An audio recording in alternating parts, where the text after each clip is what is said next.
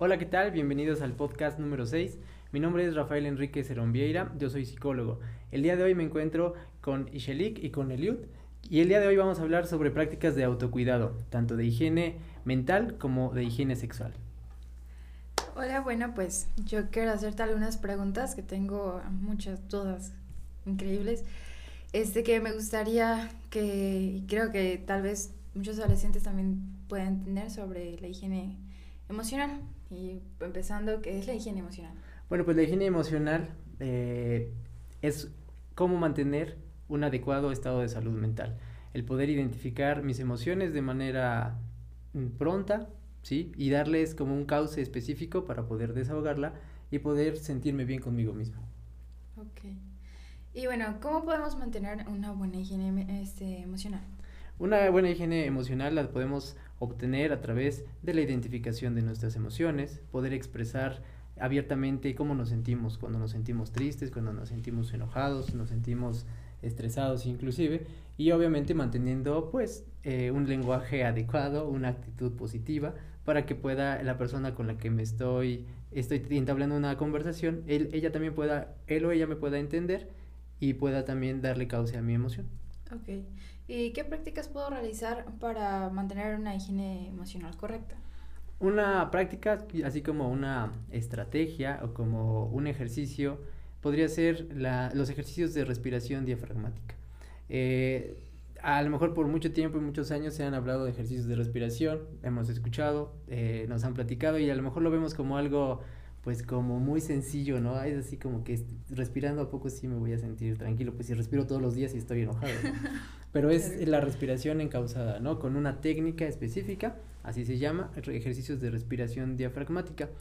Eh, el ejercicio consta de, bueno, ubicarme en un lugar tranquilo, donde me sienta seguro inclusive, puedas mantener una postura inclusive así como estamos nosotros, sentados sobre una silla, eh, poner inclusive nuestras manos sobre los muslos y empezar a, respirar de una forma tranquila y pausada, haciendo inhalaciones por la nariz y exhalando por la boca.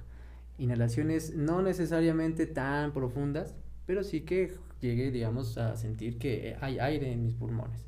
Posteriormente ir poco a poco y de manera de este, pues sí, despacio, poder exhalar y sobre todo hacer este ejercicio con mis manos y en mi estómago y cuando inhalo, tengo que sentir cómo es mi estómago, ¿sí? Porque estoy respirando con el diafragma, mi estómago se va a expandir y a la hora de exhalar se va a contraer. Y de esta manera inclusive hasta con mis manos empujando mi estómago para poder expulsar todo el aire. Mientras voy respirando, obviamente tengo que generar pues pensamientos positivos, pensamientos agradables, eh, no sé, inclusive digamos Mm, sacar fotografías mentales y traerlas a ese momento para que aporten a mi relajación, a mi momento este, conmigo mismo y recuperar algo que se le llama la homeostasis, que vendría siendo ese equilibrio emocional que en algunas ocasiones pues se ve interrumpido, se pierde, se quiebra por situaciones específicas del día a día. Entonces, la respiración diafragmática tiene este objetivo, recuperar la homeostasis y mantenerme en un estado mental adecuado. Inhalando y exhalando. ¿Cuánto tiempo? No hay un tiempo determinado, es el tiempo que a lo mejor tú necesites para poder eh, recuperar este estado de tranquilidad. Pueden ser unos 5 minutos, 10 minutos, 15 minutos. Entre más lo hagamos en relación a la frecuencia, vamos a volvernos unos expertos, ¿no? Esto es muy importante porque a lo mejor te podríamos dar otros tips, ¿no? De, mm, no sé, escuchar música o, salir a caminar para recuperar esta, este equilibrio emocional.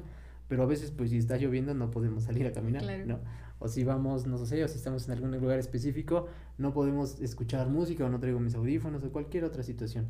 Pero siempre puedo respirar, no importa en el lugar en donde esté. Entonces, si yo mantengo esos ejercicios y me vuelvo un experto en ello, pues prácticamente los puedo incorporar en cualquier momento y en cualquier lugar. Cuando lo necesite, así lo haré. Ok. Y este, ¿cómo podemos detectar a una persona eh, que no tiene buena higiene emocional?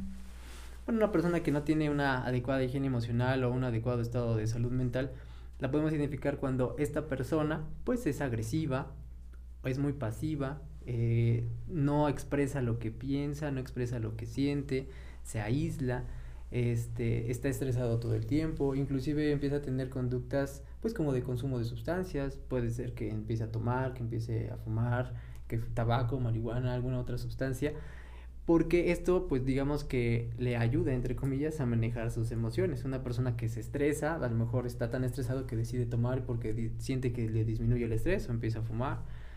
Estas, estas conductas pues denotan que no está teniendo un adecuado estado de salud mental. Se enoja, digo, no está mal enojarse, pero es enojarse y gritar sí está, claro. no está tan padre, ¿no? O enojarse y, y, golpear o agredir, pues tampoco está bien. Por lo tanto, sí me puedo enojar, obviamente, ¿y qué tengo que hacer con mi enojo? Primero, pues identificar por qué me estoy enojando, qué es lo que me hizo enojar. Y hablar de las conductas que me molestan, no de las personas que me hacen enojar, porque eso es totalmente, inclusive hasta irresponsable, ¿no? Aceptar que el enojo es mío y que yo permito molestarme o enojarme con esa situación que aquella persona este, hizo, ¿no? Alguna conducta que, que presentó. Entonces, identificar qué me hizo enojar, saber si puedo resolver la situación, ¿no? Es decir, a través de, de, de, la plática, a través de una conversación, expresar qué me molesta. ¿Sabes qué? Me molesta que tu música esté muy alta, ¿no? Porque yo estoy estudiando, estoy trabajando y eso me molesta. Entonces, eso es asertividad.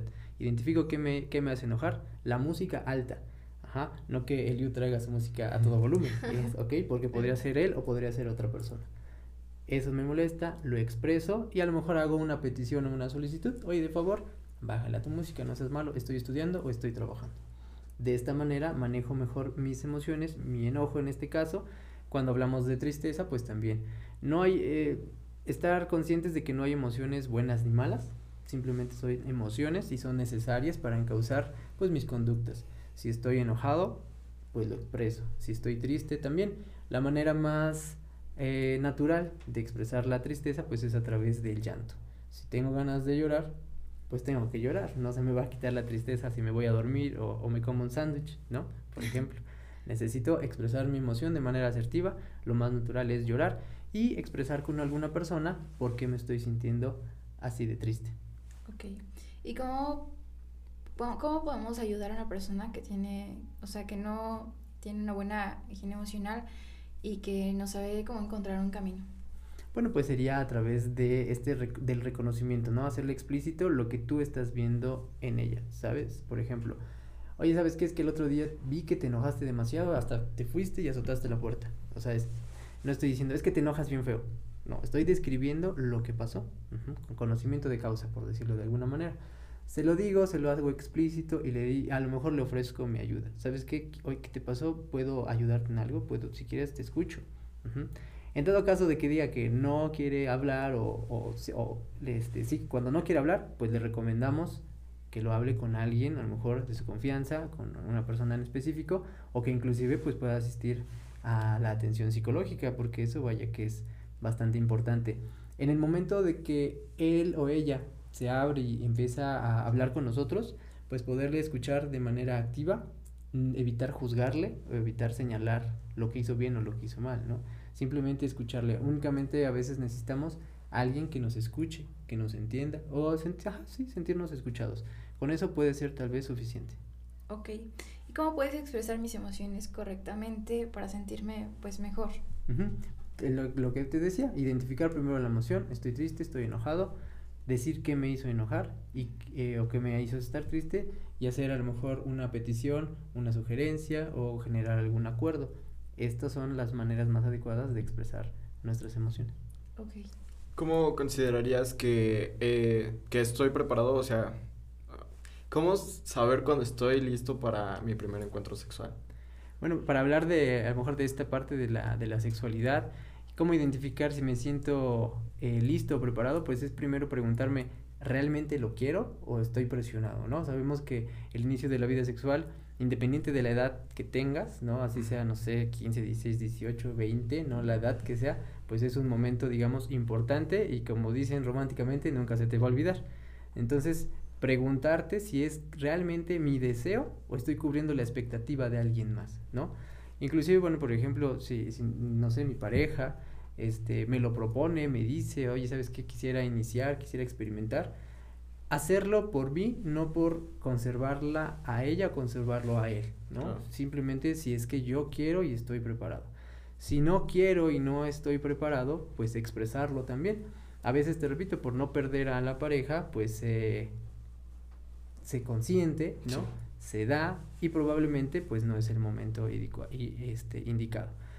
Em, ¿Tiene que ver el amor o no? Bueno, en mejor de los casos podría ser con la persona que, con la que estás, de quien estás enamorado o enamorada.